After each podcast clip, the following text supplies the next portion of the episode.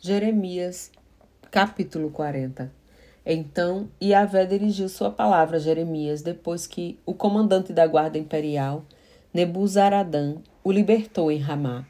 Ele tinha encontrado Jeremias acorrentado entre todos os cativos de Jerusalém e de Judá que estavam sendo conduzidos para o exílio na Babilônia.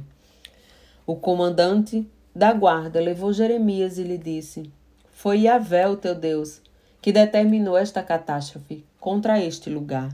E o Senhor cumpriu e fez como tinha profetizado.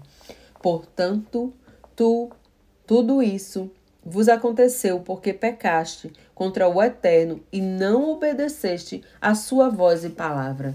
Contudo, eis que hoje eu te liberto das correntes que prendem as tuas mãos. Se desejares, és bem-vindo em minha companhia rumo à Babilônia e zelarei para que seja cercado de todos os cuidados. Contudo, se preferires não vir comigo para a Babilônia, não venhas. Observa. Eis que toda a terra está diante de ti. Vai para onde te parecer bem e conveniente. Entretanto, antes de Jeremias respondeu o comandante da guarda, Nebuzaradã lhe propôs: Volta, pois a Gedelias, filho de Aicã, filho de Safã, a quem o rei da Babilônia constituiu governador das cidades de Judá e vive com ele entre o povo, ou parte para qualquer outro lugar onde desejares habitar. Então o comandante lhe deu provisões para a viagem e um presente, e o deixou seguir o caminho.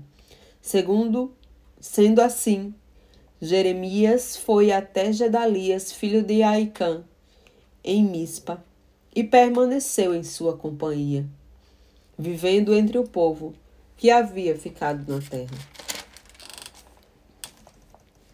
Quando os chefes das forças que estavam no campo e os seus soldados souberam que o rei da Babilônia havia estabelecido Gedalias, filho de Aicã, como governador da terra, e que lhe havia confiado homens, mulheres e crianças, os mais pobres da terra, que não haviam sido deportados para a Babilônia. Foram encontrar-se com Gedalia em Mispa.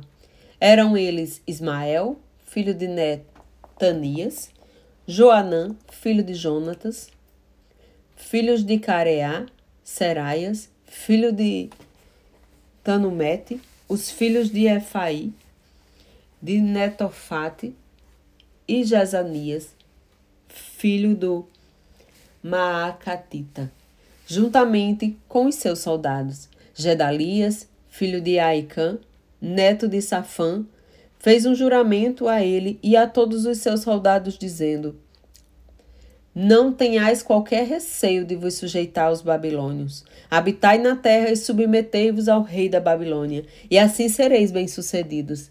Eu, porém, continuarei vivendo em Mispa, para vos representar perante os babilônios que vierem a, a nós. Vós, contudo, colhei boas uvas para fazer vinho e as frutas de verão, bem como as olivas para o azeite puro.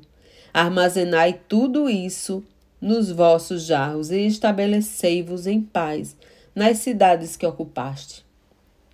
Do mesmo modo, quando todos os judeus que viviam em Moabe, entre os Amonitas, e em Edom, e os que se encontravam em todos os países, tomaram conhecimento que o rei da Babilônia tinha permitido um remanescente em Judá e nomeado Gedalias, filho de Aicã, filho de Safã, como autoridade sobre ele, todos os judeus de todas as partes para onde foram expulsos retornaram rapidamente para a terra de Judá, até Gedalias em Mispa, e colheram grande quantidade de uvas para o vinho e as boas frutas de verão.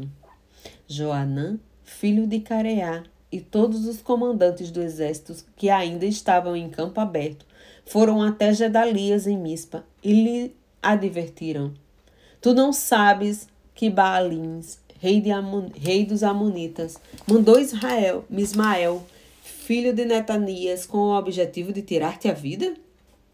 Contudo, Gedalias, filho de Aicã, não acreditou, no que eles disseram. Então, Joanã, filho de Cariá, teve uma conversa em particular com Gedalias em Mispa e lhe sugeriu: Peço-te, peço-te que me deixes ir a matar Ismael, filho de Netanias, sem que ninguém o saiba.